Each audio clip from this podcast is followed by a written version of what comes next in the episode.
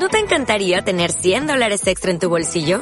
Haz que un experto bilingüe de TurboTax declare tus impuestos para el 31 de marzo y obtén 100 dólares de vuelta al instante. Porque no importa cuáles hayan sido tus logros del año pasado, TurboTax hace que cuenten. Obtén 100 dólares de vuelta y tus impuestos con 100% de precisión. Solo con Intuit TurboTax. Debes declarar para el 31 de marzo. Crédito solo aplicable al costo de la presentación federal con TurboTax Full Service. Oferta sujeta a cambios o cancelación en cualquier momento.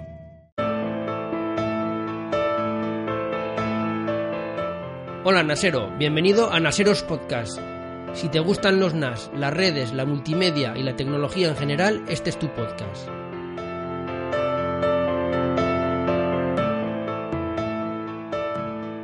Hola Naseros, ya estamos de vuelta, ya me conocéis, yo soy Mac Hosan y este es el podcast del blog de Naseros. En primer lugar, quiero daros las gracias a todos los que nos habéis puntuado y habéis escrito un comentario en iTunes, ya que así nos hace subir posiciones. Voy a leer algunos de los agradecimientos que habéis escrito, ya que os habéis tomado la molestia en escribirlos, por lo menos voy a leer alguno de ellos. Buracente escribe Muchas gracias por todo lo que me has enseñado y lo que me enseñarás. Eso es lo que espero, Buracente, seguir enseñándoos y que vosotros aprendéis conmigo.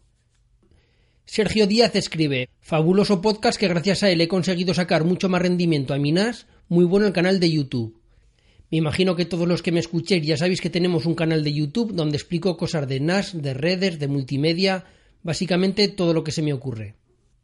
Marigolas escribe, es un podcast fantástico para aprender funcionalidades nuevas del mundo NAS.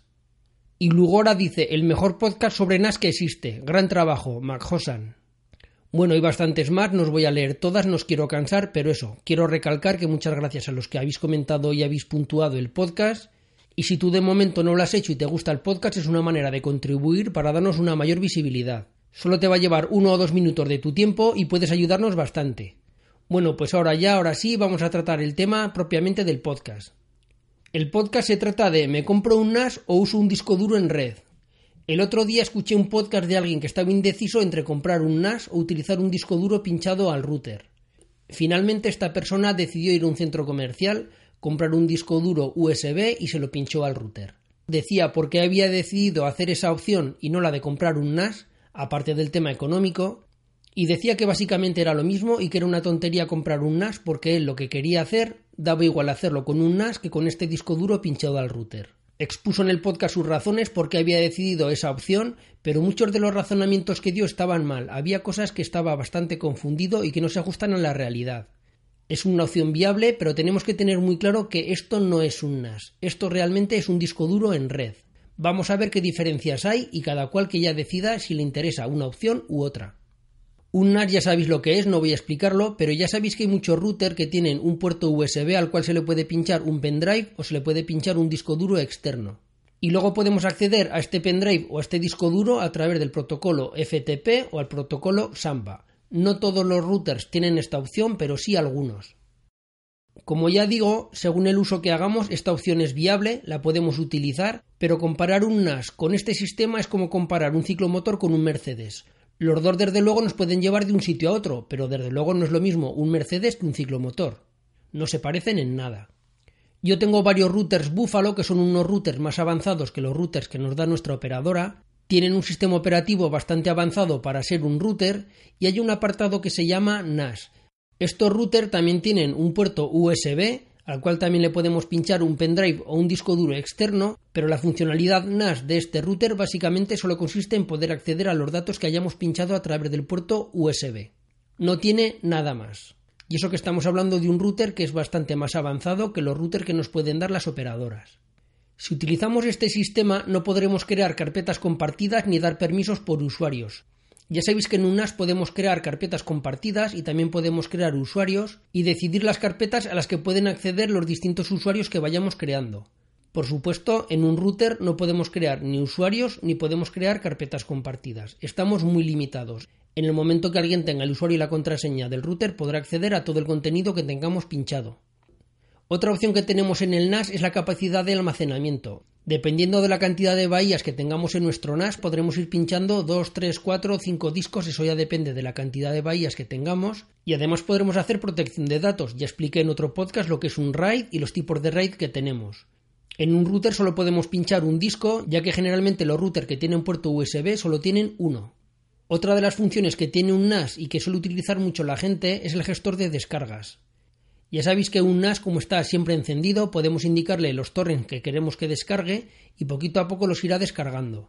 Aunque hay algunos modelos de router que también tienen esta opción, la de poder instalar un gestor de torrent, hay que tener en cuenta que el procesador que tiene un router es muy muy pequeño. Realmente el procesador que tiene está pensado para gestionar el tráfico de una red y no para gestionar muchas conexiones simultáneas como es lo que ocurre cuando estamos descargando torrents. Ya sabéis que cuando descargamos un torrent lo que hacemos es trocear el archivo en varias partes y así lo que conseguimos es una mayor velocidad de descarga, ya que puede estar descargando el mismo archivo desde 4, 5 o 6 fuentes distintas. Esto lo que hace es que tengamos que gestionar muchas conexiones simultáneas a la vez, ya que lo que tenemos que hacer es subir y bajar muchos trocitos o muchos cachitos de archivo a la vez. Tened en cuenta que el procesador que tiene un NAS, aunque sea un NAS de gama muy baja, está muy muy por encima del procesador que puede tener un router, ya que el router no está originalmente pensado para esto. Otro aspecto importante a tener en cuenta es la seguridad. Los NAS, como están conectados las 24 horas del día a la red y tenemos archivos muy importantes, están muy preparados para sufrir ataques y repelerlos. Ya sabéis que en un NAS si tenemos varios intentos erróneos de login, lo que puede hacer es banear a una IP o dejarla un tiempo sin que pueda acceder. Esto en un router no se puede hacer. Por un ataque de fuerza bruta podrían acceder. Si en el disco duro que tenemos pinchado al router tenemos películas, no pasa nada, pero si tenemos documentos o fotos o cosas importantes pueden acceder fácilmente a nuestro router. Los routers no están pensados para securizar datos que estén alojados en él. Otro apartado muy importante, de hecho para mí es el más importante, son las aplicaciones móviles.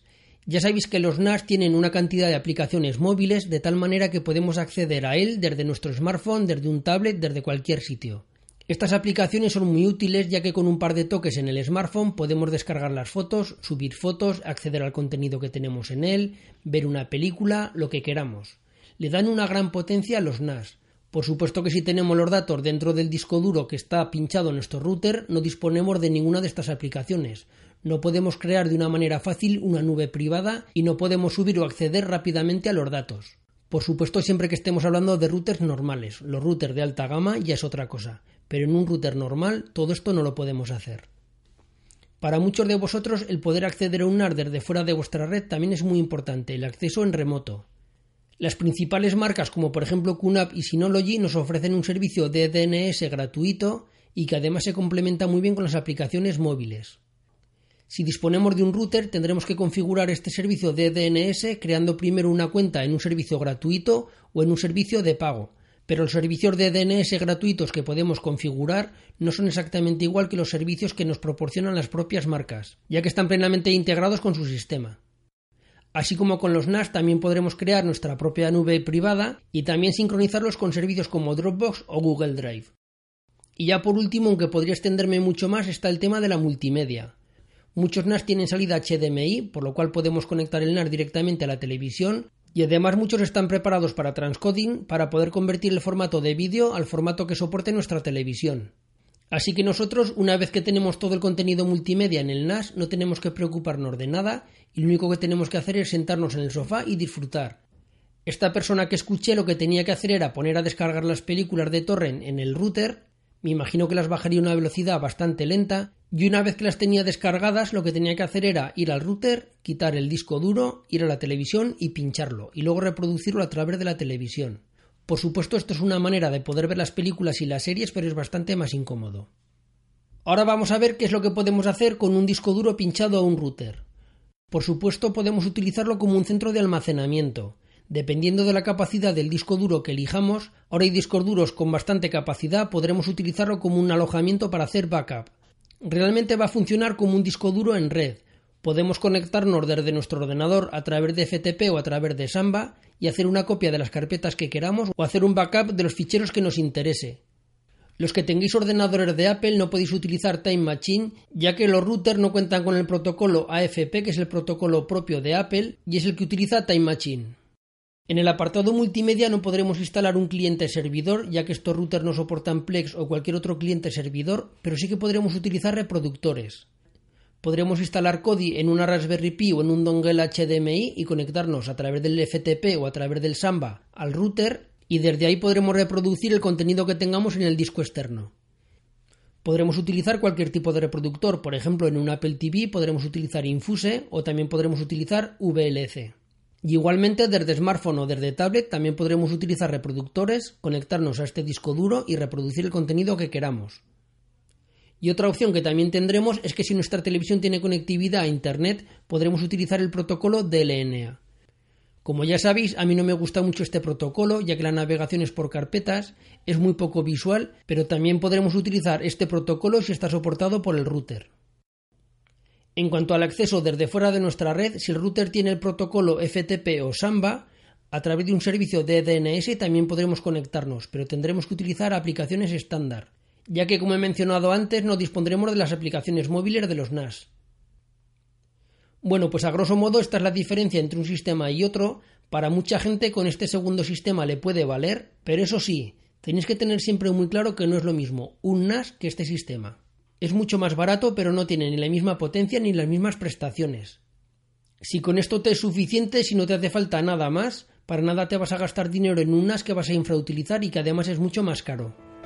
Bueno, pues esto ha sido todo, nos oímos en la próxima, un saludo y adiós.